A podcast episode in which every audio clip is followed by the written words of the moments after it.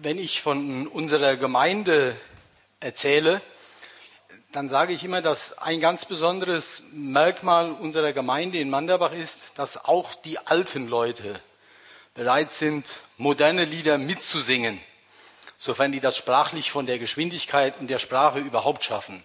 Aber wenn sie es nicht mitsingen, dann freuen die sich trotzdem, wenn einigermaßen der Punk abgeht und die jungen Leute dabei sind. Damit er sich in Zukunft auch erzählen kann, dass junge Leute auch bei alten Liedern zuhören, habe ich mich entschieden, diese Combo heute Abend mitzubringen. Ich bin ein Mensch, der einigermaßen viel in Liedern denkt, auch wenn ich selbst nicht besonders musikalisch bin, aber das ist mit den Reimen, das habe ich ja schon mal erklärt, etwas, was mir sehr viel hilft. Weil ich schon so alt bin, sind es deswegen auch die alten Lieder, die ich kenne. So gesehen gibt es heute Abend eine Predigt, die immer wieder von Liedern unterbrochen wird. Und an einer Stelle würde ich euch auch gerne einladen, ein altes Lied mitzusingen. Das merkt ihr aber dann noch, wenn das kommt. Zum Bibeltext, 1 Samuel 25. Den liest uns heute Abend die Soso mit vollem Namen Sophie Wagner, die kommt auch aus Manderbach. Und wir steigen zunächst mal ein mit 1 Samuel 25. Wer mitlesen möchte, die Verse 1 bis 13. Nabal und Abigail. Und Samuel starb, und ganz Israel versammelte sich und hielt ihm die Totenklage. Und sie begruben ihn in seinem Hause zu Rama. David aber machte sich auf und zog hinab in die Wüste Maon. Und es war ein Mann in Maon, der hatte seine Tätigkeit in Karmel.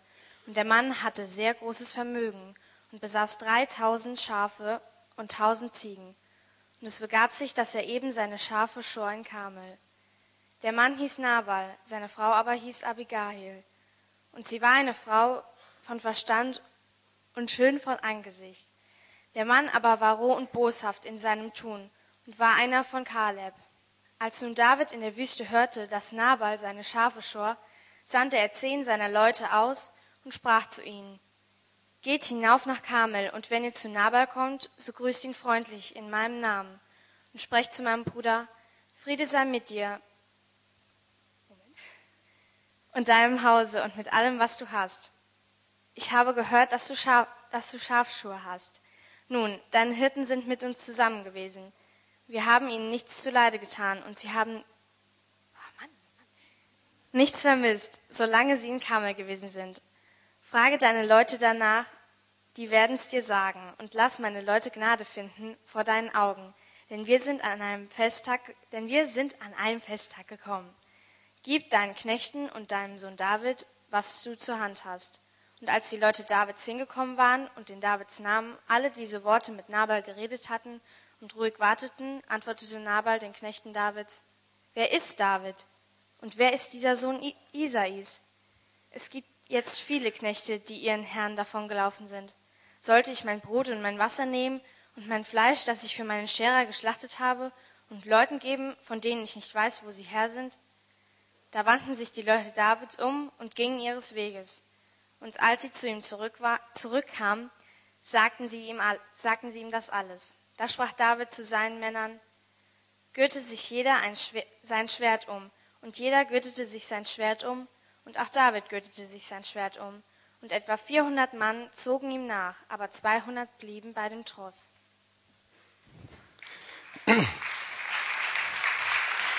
Sigi, sollte ich ein Beamerbild haben?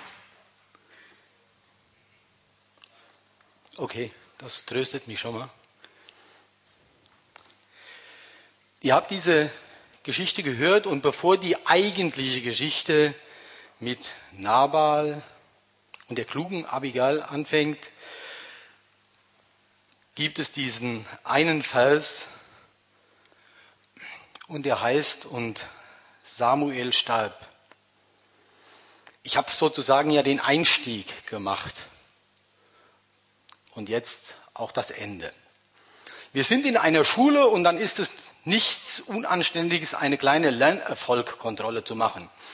Weil ich habe jetzt schon zweimal über das Thema Tod gepredigt.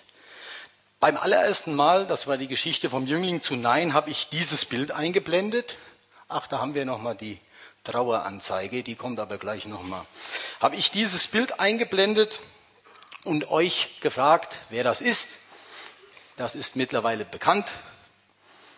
Jawohl, Götz George alias Holst Schimanski, früherer Tatortkommissar. Wisst ihr noch, was er gesagt hat? Vermutlich auch nicht, wenn ihr das Bild ja schon nicht mehr wisst. Götz George kam, wie es sich für einen anständigen Tatortkommissar gehört, zu einem Mordfall und es war ein junger Mensch, der ums Leben gekommen ist und sein Kollege Horst Tanner äußerte tatsächlich betroffenes Entsetzen. Und etwas kaltschneuzig, wie Horst Schimanski ist, sagte er, wer tot ist, ist tot. Und dann kommt der entscheidende Satz, damit muss er leben. Er hat, der Drehbuchautor hat das sicherlich nicht christlich gemeint. Aber das ist eine zutiefst christliche Aussage. Wer tot ist, ist tot. Damit muss er leben. Und zwar auch mit dem Ergebnis über das Leben auf dieser Erde hinaus. So, das erste ist ja schon mal gründlich in die Hose gegangen, macht aber nichts, war auch jede Menge her. Vielleicht war ihr damals noch gar nicht im Satt. Ich habe noch was gefragt. Und zwar diesen jungen Mann, jawohl, Johannes Rau. Und damals hat die Verena Jeckle ganz spontan gewusst und sich damit auch, glaube ich, eine Rolli Gummibärchen oder einen Sanifair-Voucher erworben, was auf seinem Grabstein steht. Ja. Bitte nochmal? Ruhig. Lauter. Vielen Dank. Äh, kommst nachher zwei Euro. Weil hast es ja auch zweimal gesagt.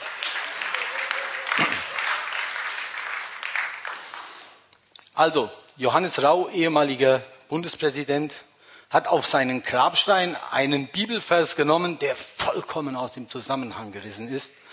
Als Petrus Jesus nachgegangen ist nach seiner Gefangennahme, wirft eine Magd ihm vor und sagt, dieser war oder ist auch mit Jesus Christus gewesen.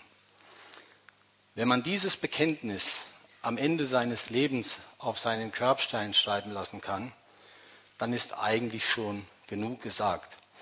Ich sage immer, wenn das äh, Thema Tod und Ewigkeit ist, es ist ganz, ganz wichtig, Christsein ist weit mehr als das Leben nach dem Tod. Das gilt auch hier und jetzt und heute schon. Diesen wunderbaren Glauben zu erfassen, deswegen sage ich, es gibt ein Leben vor dem Tod.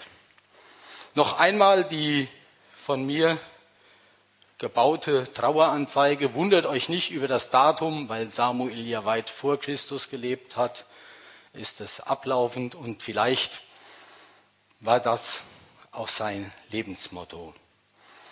Wir spielen nun ein solches Lied und es muss natürlich ein Lied sein, was auch zu Beerdigungen passt. Es ist kein ganz so altes Lied, aber es ist ein Lied, was ihr auch ab und an im Fernsehen, zum Beispiel bei James Bond kommt es schon mal, wenn irgendwo so äh, mehr im, im Bereich von, von, von Down Under in New York oder so eine Beerdigung im Rahmen von überwiegend äh, Schweizer Bevölkerung stattfindet, es heißt Just a Closer Walk with Sea und beschreibt einen sehr innigen Spaziergang im Grunde. Und das ist genau diese Brücke. Jesus schon hier ins Leben mitnehmen und dann die Spannweite tragen. Und das nimmt auch dieses Lied mit. Ihr werdet das aber schon hören, dass es nicht nur traurig und sehr emotional ist, sondern dass es auch ein wenig Drive bekommt im zweiten Teil. Just a closer walk with Sea.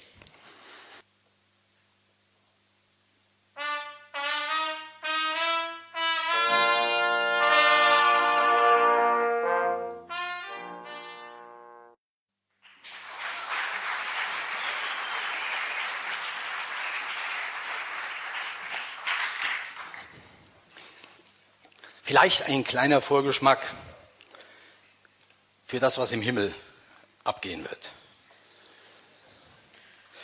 Zur Geschichte. Ich weiß gar nicht, ob ihr das äh, so vollständig habt. mitnehmen können. Drei Personen sind die, die wesentlich handeln. Nabal, David und Abigail. Kommt also etwas galant. Ich muss mich ab und an umdrehen, weil diese Wahnsinnsanimationen, die laufen hier in dieser Vorschauansicht nicht rüber. Lasst euch davon nicht verunsichern. Der Text beschreibt die ja auch schon im Wesentlichen. David kennen wir, da, den haben wir jetzt schon eine Zeit lang begleitet. Und Abigail war eine Frau von Verstand und schön von Angesicht. Bei mir ist das so, ich bin nur und, aber das ist natürlich bei ihr eine brillante Kombination. Der Mann aber war rau und boshaft in seinem Tun. Ich hätte es mir auch noch größer ausdrucken sollen. So, gucken wir uns die mal im Einzelnen an. Rau und boshaft im Tun heißt nicht unerfolgreich zu sein. Einige tausend Schafe und Ziegen hatte er auch noch. Ich weiß nicht, wie viele Schafe und wie viele Ziegen du hast, aber das lässt sich natürlich ganz charmant in unsere heutige Zeit übersetzen. Der hatte also nicht nur einen Lotus oder was für wunderbarer Sportwagen das ist, der hatte auch noch einen Porsche. Der zweite, den wir schon etwas länger kennen, ist David. Nun ist David ja gar nicht mehr so der kleine Hirtenjunge gewesen, der hat ja nur auch schon das ein oder andere Ding rausgehauen. Wie wir aus den Geschichten des Verschonens von, Sauls, von Saul schon wissen. Der hatte was vorzuweisen. Und es ist heute Abend, wie das letzte Mal beim Matthias auch, ein wunderbares Beispiel dafür, wie Konfliktmanagement im biblischen Sinne funktionieren kann. Nur, wir werden es noch rausbekommen, David ist an dieser Stelle nicht der Held der Geschichte. Und das ist klasse, dass die Bibel uns keine Menschen vor Augen stellt, wo man sagt, meine Güte, so wie der, der hat aber auch wirklich nicht einen Kratzer. Lasst uns gucken, was der David sich überlegt hat. Und das war ein absolut weiser Entschluss.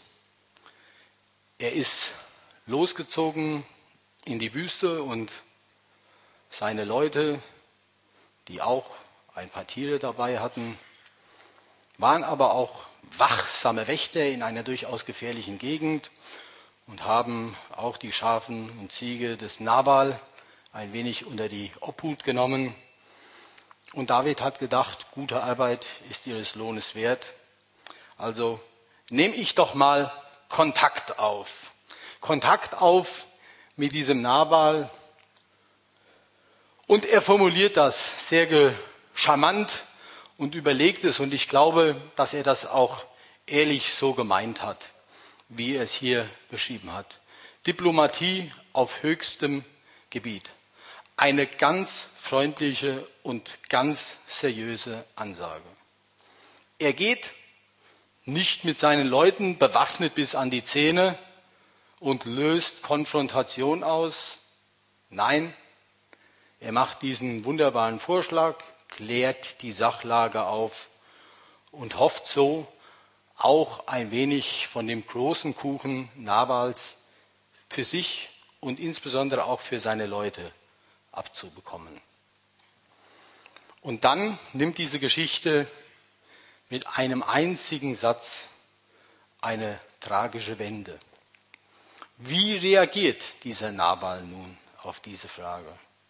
Und wie reagiert auch vielleicht der ein oder andere Mensch, dem du begegnest, wo du schon sagst, er ist mir im Grunde gar nicht so sympathisch, aber ich habe hier einen Sunny Fair-Voucher mitgebracht oder eine Rolle Gummibärchen und meine ist wirklich gut. Wie reagieren dann diese Menschen? Nabal fasst das relativ drastisch zusammen. Er sagt, wer ist David? wer bist du? Ich glaube, wir können das sehr, sehr gut nachempfinden. Es gibt kaum einen schlimmeren Ausdruck von keiner Wertschätzung, als zu sagen, wer bitte ist dieser dahergelaufene David? Wer ist David? Und im Grunde dieser eine Satz stellt diesen David komplett auf den Kopf. Und ich glaube, mir geht das ganz häufig ganz genauso. Morgens noch in der Bibel gelesen, sattelfest unterwegs, stürme ich in meinen Alltag und will die Welt erobern. Und dann kommt manchmal ein einziger Mensch und begegnet mir in einer so unschönen Art und Weise. Und dann ist die spannende Frage, wie reagiere ich? David reagiert an dieser Stelle so. Und ich glaube, dass ich sehr, sehr häufig ganz genauso reagiere. Von jetzt auf gleich auf 180. Und dann überlegt David, hallo, ich bin doch der, ich habe doch Saul verschont und ich habe doch im Grunde auch ganz viele Tiere. Ich bin doch auch was wert. Was macht überhaupt deinen Wert aus? Das, was du tust? Was andere über dich sagen? Wie viele VW Käfer du in deinem Regal oder in deiner Garage stehen hast? Und in dem Moment, und da merken wir, dass David ein Mensch war, wie du und ich auch, da fängt er an und rüstet um.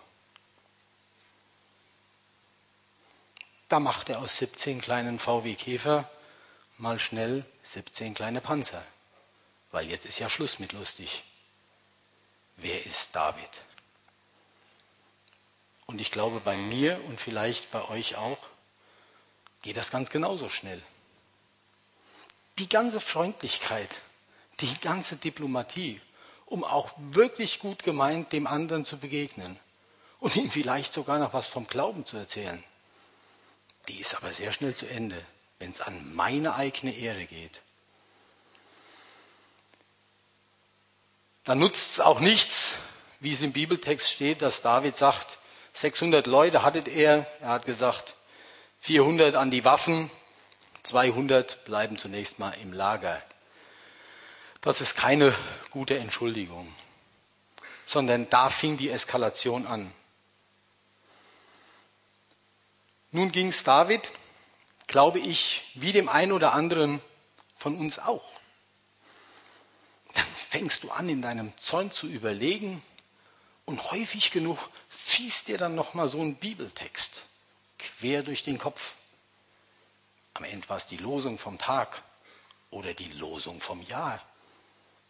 Lass dich nicht vom Bösen überwinden, sondern überwinde das Böse mit Gutem. Halt die andere Backe auch noch hin. Das sind häufig solche Momente des Innehaltens. Aber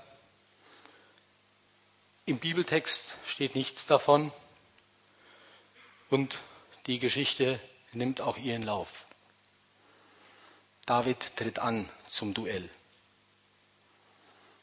Und Nabal ist sicherlich auch schon gerüstet. Im wahrsten Sinne des Wortes eine Bombenstimmung. Wie geht dieser Showdown weiter? Und für uns die spannende Frage, wie schaffen wir es, in solchen Situationen die Brisanz rauszunehmen. Ich glaube überhaupt nicht, dass das einfach ist. Das, was tröstlich ist, dass diese Geschichte uns erzählt, dass es schon vor 3000 Jahren solche Situationen gab. Und im Übrigen belegt uns diese Geschichte um ein Haar, dass eine solch verletzte Eitelkeit fast einen Krieg, aber zumindest eine kleine Schlacht mit vielen, vielen Opfern und Blutvergießen zur Folge gehabt hätte. Wie bekommt man die Kuh vom Eis? Ein alter Komponist hat das Thema aufgegriffen und er hatte die Idee zu sagen, ist Gott für mich, so trete gleich alles wider mich. So oft ich ruf und bete, weicht alles hinter sich. Hab ich das Haupt zum Freunde und bin geliebt bei Gott? Was kann mir tun der Feinde und Widersacher Gott? Matthias hat das genauso angesprochen. Mit Gott auf deiner Seite bist du immer in der Mehrzahl. Was heißt, was nicht heißt, leichtfertig in den Krieg und in die Konfrontation zu gehen. Sicherlich gibt es Punkte, wo es eklatante Werte und auch christliche Maßstäbe zu verteidigen gilt. Aber die meisten Punkte, weshalb wir in den Krieg ziehen, sind verletzte Eitelkeiten. Und deswegen hilft es sehr, sich auf die Größe Gottes zu besinnen und zu wissen, dass wenn man Gott im Rücken hat, egal wie sehr man auch verletzt wird, man Trost und Halt hat. Es gibt zu diesem uralten Lied ein wunderschönes Vorspiel für Bläser, was diese Kampfesstimmung ausdrückt und was gleichzeitig auch die Ruhe dieses Chorals mit reinnimmt. Und in so einer solchen Kampfesstimmung, dann gehört natürlich auch wieder die Kesselpauke dazu. Ich hätte sie gerne hier vorne stehen gehabt. Der Martin Eizenhöfer aus Hürzenhain, der die Pauke spielt und mitgebracht hat, hat aber gesagt, weil er so bescheiden ist, die gehört nach hinten. Von daher hört ihr sie nur und seht sie nicht. Vorspiel ist Gott für mich so trete.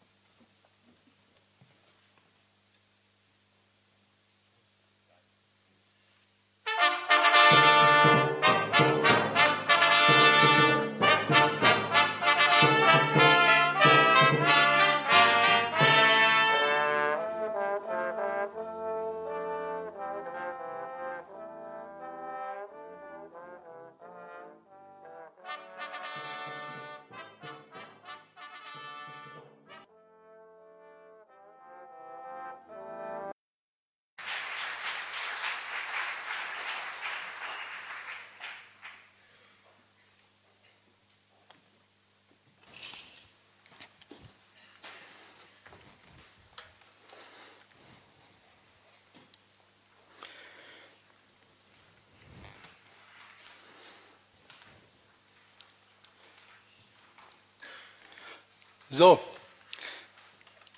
das ist die Stunde der hübschen und klugen Frau gewesen. Abigail tritt in Erscheinung und diese Animation hier ist sehr, sehr wichtig, weil ihren boshaften, rauen Mann, den schickt sie nicht in die Wüste. Sie verlässt diesen Mann noch nicht. Sie verlässt ihn überhaupt nicht.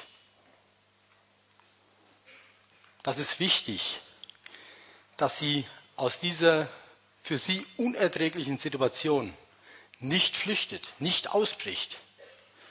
Die bleibt da drin und hält diese Spannung aus. Ganz entscheidend, und das zeigt ihre Klugheit auch, ich möchte einen Vergleich äh, bringen, der drückt das sehr deutlich aus, und zwar ist der, das ist der Vergleich mit Apollo 13. Weiß jemand, wo ich drauf hinaus will? Titi, du weißt es nicht? Gerade von dir hätte ich es erwartet. Bei Apollo 13, nicht nur in dem Film, sondern auch in der tatsächlichen Geschichte, der entscheidende Satz war, Houston, we've had a problem. Das hat diese Frau erkannt. Dieses offensichtliche Problem, diese Konfrontation, die da anlief. Ich glaube, bei mir ist das zu manchmal, meist zu manchmal so, dass ich auch sehe, dass irgendwas schief läuft, egal ob bei mir oder in meinem Umfeld, und dass ich eine unglaubliche Ignoranz dagegen stelle. Und es gibt viele andere, die sich um das Problem kümmern könnten. Und ich bin doch auch nur wirklich gar nicht schuld daran. So ging es ihr im Übrigen ganz genauso. Und trotzdem, sie erkennt dieses Problem und dann geht es weiter mit diesem wunderbaren Vers, da eilte sie. Die hat also gar nicht mehr lange gewartet. Und was macht diese Frau? Sie plündert ihren Kühlschrank mit allem, was sie damals finden konnte. Diese Aufzählung ist galaktisch, gell? insbesondere mit diesen Feigenkuchen und Rosinenkuchen und was es nicht alles gibt. Zubereitete Schafe, fünf Mastkälber, zwei Krüge Wein, war alles dabei. Sicherlich auch keine einfache Aufgabe. Ich weiß gar nicht, wie die zu Hause da, da rausgekommen ist äh, mit, mit dem ganzen Zeug. Ich weiß auch gar nicht, wie sehr äh, sie wusste, wer David war. In der Geschichte äh, steht ja geschrieben, dass die Leute das beschreiben. So, so, sei doch bitte so nett und lies uns mal die Geschichte weiter.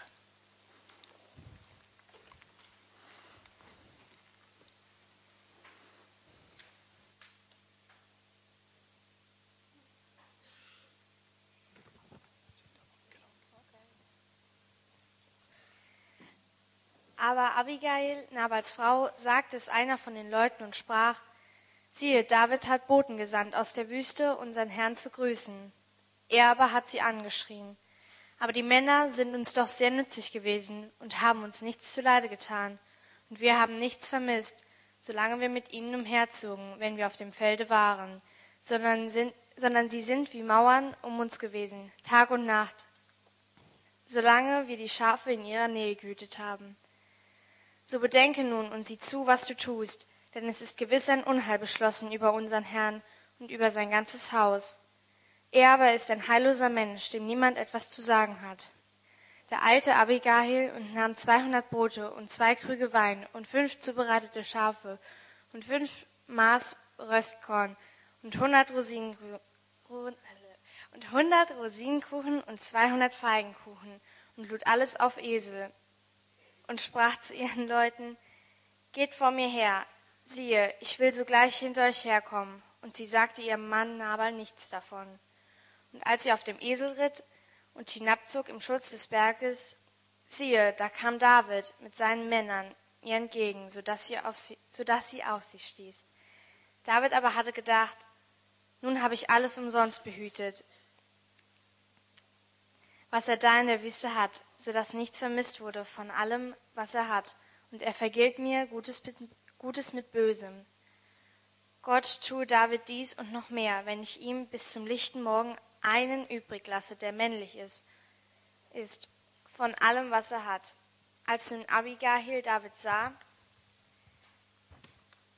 stieg sie eilends vom Esel und fiel vor David nieder und beugte sich zur Erde und fiel ihm zu Füßen und sprach, Ach mein Herr, auf mich allein falle die Schuld. Da sprach David zu Abigail, Gelobt sei der Herr, der Gott Israels, der dich heute mir entgegengesandt hat, und gesegnet sei deine Klugheit, und gesegnet seist du, dass du mich heute davon zurückgehalten hast, in Blutschuld zu geraten und mir mit eigener Hand zu helfen. Wahrlich, so wahr der Herr, der Gott Israels lebt, der mich davor bewahrt hat, übel an dir zu tun. Wärest du nicht eilends zu mir, be mir begegnet, so wäre dem Nabal bis zum lichten Morgen nicht einer, der männlich ist, übrig geblieben. Also nahm David aus ihrer Hand, was sie ihm gebracht hatte, und sprach zu ihr, Zieh mit Frieden hinauf in dein Haus. Sieh, ich habe auf deine Stimme gehört und dein Antlitz wieder erhoben. Als aber Abigail zu Nabal kam, Siehe, da hatte er ein Mahl zubereitet in seinem Hause, wie eines Königs Mahl, und sein Herz war guter Dinge, und er war sehr betrunken. Sie aber sagte ihm nichts, weder wenig noch viel, bis an den lichten Morgen. Als es aber Morgen geworden und die Betrunkenheit von Nabel gewichen war, sagte ihm seine Frau alles. Da erstarb sein Herz in seinem Leibe, und er ward wie ein Stein, und nach zehn Tagen schlug der Herr den Nabal, dass er starb. Als David hörte, dass Nabal tot war, sprach er, Gelobt sei der Herr, der meine Schmach gerecht hat an Nabal und seinen Knecht abgehalten hat von einer bösen Tat. Der Herr hat dem Nabal seine, seine böse Tat auf seinen Kopf vergolten. Und David und David sandte hin und ließ Abigail sagen, dass er sie zur Frau nehmen wolle. Und als die Knechte Davids zu Abigail nach Karmel kamen, redeten sie mit ihr und sprachen,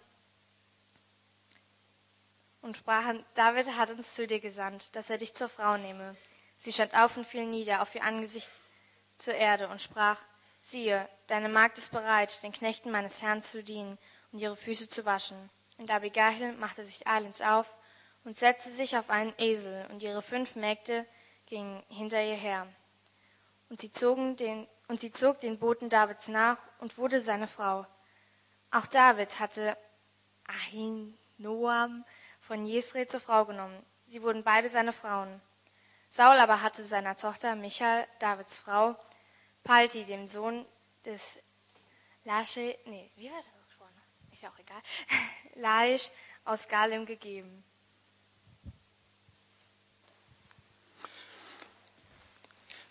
Dies,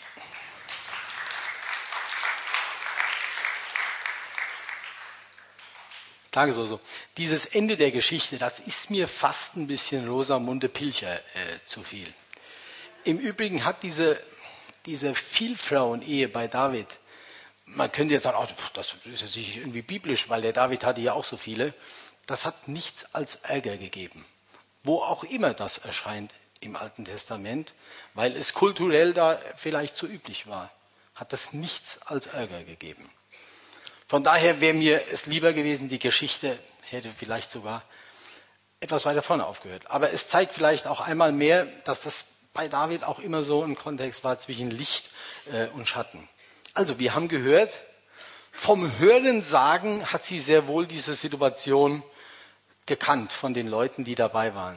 Und das geht wiederum dir und mir vielleicht genauso, dass man hört, oh meine Güte, da gibt es Ärger, da raucht es im Gebälk. Und dann ist die Frage, verdrücken wir uns oder stellen wir uns da offen hin. Und die entscheidende Frage ist, was gibst du für deine Feinde? Denn zu diesem Zeitpunkt war überhaupt nicht klar, wie David eigentlich reagiert. Sie hat gut vorgebaut, aber in keiner Weise militärisch, sondern mit der Plünderung ihres Kühlschrankes. Wollen wir es mal gar nicht so drastisch machen? Wir können ja mal anfangen, was gibst du für deine Freunde. Und wie kann man das überhaupt schaffen, so zu reagieren? Das ist ja genau wie mit dieser Stelle die andere Backe auch noch hinzuhalten. Prinzipien, und da könnt ihr einfach heute Abend die Nachrichten gucken oder irgendwas anderes, die auf dieser Welt ganz und gar nicht üblich sind. Es gibt dieses wunderschöne Beispiel vom Weinstock weil das ist irgendwie Power und Kraft, die man sich von oben erbeten muss. Deswegen jetzt das gemeinsame Lied, bei dir, Jesu, will ich bleiben. Wir hören uns zunächst einmal die Melodie an und dann will ich, dass ihr dieses Lied so laut mitsingt, wie ihr noch nie ein Lied gesungen habt. Wir freuen uns drauf. Da ist gleich Blättern. Einmal die Melodie.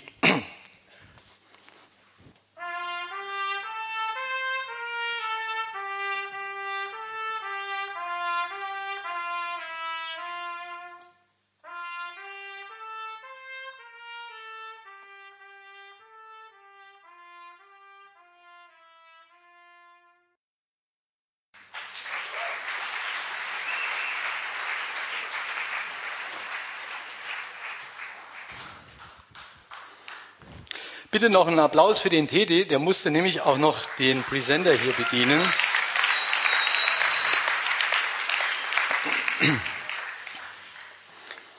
Googelt mal im Internet, druckt euch diesen Vers aus, weil wenn man diese Grundhaltung verinnerlicht hat, wo ist solch ein Herr zu finden, der was Jesus tat mir tut, mich erkauft von Tod und Sünden mit dem eigenen teuren Blut. Wenn man das verinnerlicht hat, dann fällt es einem, glaube ich, wesentlich leichter, in der ein oder anderen Situation tatsächlich cool zu bleiben.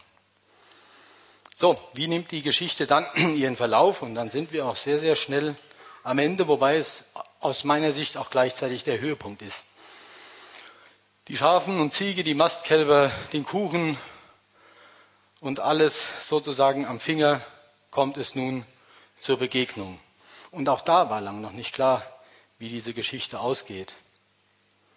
Und es ist wunderbar beschrieben in dem Text. Als nun Abigail David sah, stieg sie eilends vom Esel und fiel vor David nieder und beugte sich zur Erde und fiel ihm zu Füßen und sprach, Ach mein Herr, auf mich allein falle die Schuld. Das ist der Hammer. Die hatte bisher ja nur wirklich überhaupt nichts damit zu tun. Vielleicht ganz im Gegenteil. Sie war zu Hause noch der Prellbock für all die Boshaftigkeit und den rauen Umgang, den ihr Mann pflegte. Und sie steigt vom Esel, kennen wir ja irgendwie auch, Esel, irgendwie Jesus nach Jerusalem.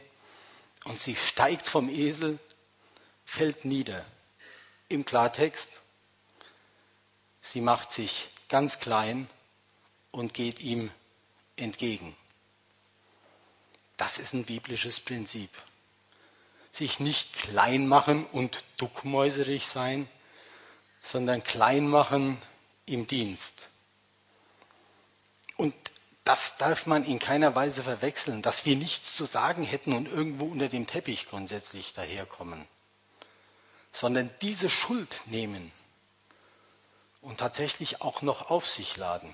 Wir kennen all diesen Vers aus Galater 6, einer trage des anderen Last, wo wir immer meinen, da geht es darum, wenn jemand nur in arge Not gekommen ist, arbeitslos ist, dann geben wir ihm halt ein bisschen von unserer Knete ab. Wenn man den Vers davor liest, wird einem klar, dass es auch da in dem Zusammenhang um Sünde und um Schuld geht. Und das bedeutet auch für uns im gegenseitigen Lastentragen gerade da auch helfen, wo Not und Schuld ist. Genau dieses Prinzip, genau dieses Prinzip sehen wir hier bei dieser Wahnsinnsfrau. Das wäre spannend, wenn wir das heute Abend mitnehmen könnten. Ich war im Internet einigermaßen, sagen wir mal noch, überrascht, als der Markus seine grandiose Idee ausgegeben hat, nehmt euch doch mal einen Tag in der Woche, wo ihr so eine bewusste Auszeit macht. Nicht den ganzen Tag.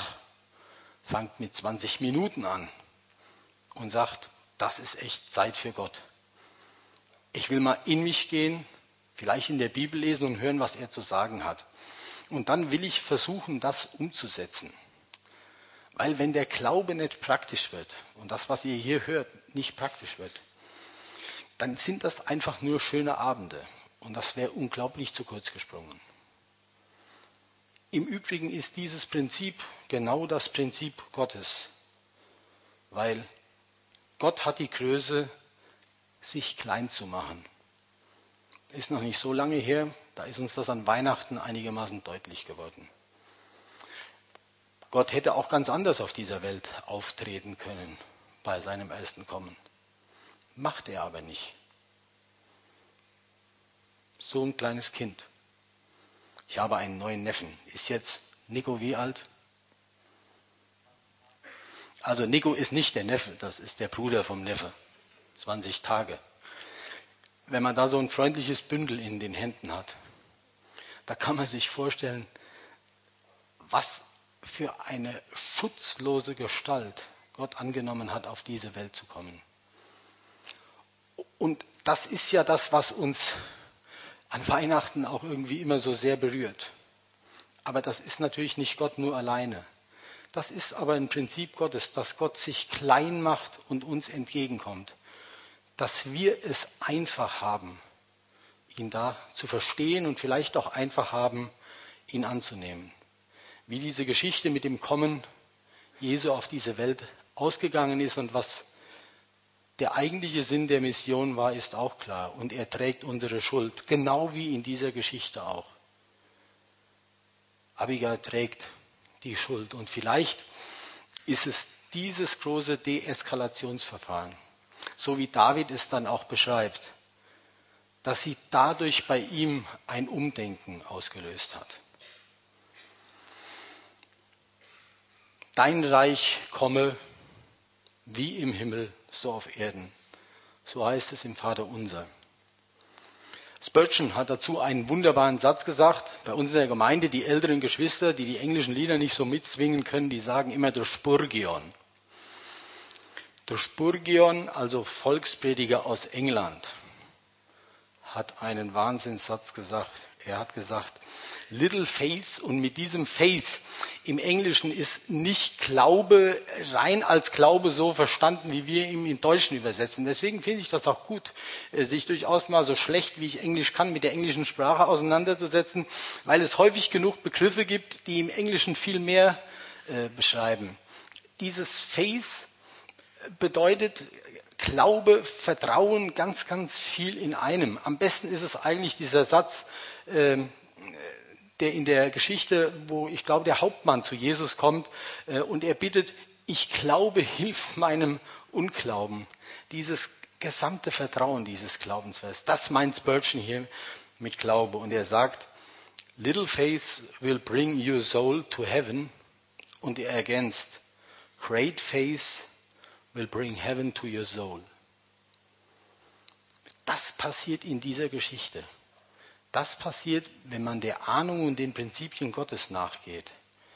Dass diese Wahnsinnsbotschaft, die so unglaublich provokant und vollkommen konträr zu diesen Prinzipien dieser Welt sind, dass aber dann auf einmal Dinge Gestalt nehmen, wo du vorher nie gedacht hättest, dass sowas möglich ist. Genau das ist das, was in dieser Geschichte passiert. Natürlich können wir nicht den Himmel auf dieser Erde hier schaffen. Aber dann kommt diese Ahnung Gottes ein wenig mehr in unseren, in deinen und in meinen Alltag. Wir schließen mit einem letzten Stück. Das ist ein Stück Filmmusik. Es gab 2006 einen Film, der hieß Wie im Himmel. Ein schwedischer Dirigent nach einem Herzinfarkt, arbeitsunfähig, kehrt in seine Heimat zurück will sich da eigentlich zur Ruhe setzen und deswegen passt das ganz gut zu uns, weil wir ja auch so eine Kirchenchor-Kombo sind. Da nimmt er sich des Kirchenchors auf Bittens der Sänger doch an. Und das sind schon recht skurrile Menschen, die da auch mitsingen. Und dieser Dirigent schafft es, weil er es sich ja arbeitet im Grunde, einen Zugang zu diesen Leuten zu finden und auch die Einzigartigkeit der Leute zu finden. Und dann gewinnt das so ein bisschen Gestalt. Da ist es nur Musik, die transportiert wird. Aber er lernt auch Leuten, die zu Hause überhaupt keine Integrität und Wertschätzung erfahren, dass sie ihren Platz haben und dass sie wichtig und wertvoll sind. Eine, die das am schlimmsten erleiden muss, die hatte auch einen boshaften und rauen Mann zu Hause. Das ist Gabriela. Und Gabriela bekommt dann irgendwann die Chance, auch mal ein Lied zu singen. Deswegen ist das jetzt gleich der Gabriela-Song er passt sehr gut zum Glauben, weil er genauso klein und leise und zaghaft anfängt. Fast langweilig. Der Bassposaunist hat auf vier Zeilen einen einzigen Ton zu spielen. Und damit es besonders eintönig wird, auch noch immer im selben Rhythmus. Und so trittst du vielleicht manchmal mit dem Glauben auch auf der Stelle. Aber wenn du Gott einlädst, in dein Leben zu kommen, dann kann sich etwas entfalten, was, wie wir finden, im Klang einzigartig und es ist natürlich nur ein ganz, ganz milder Abklatsch, was geschehen kann, wenn Gott Gestalt gewinnt in deinem Leben. Great faith will bring heaven to your soul, wie im Himmel.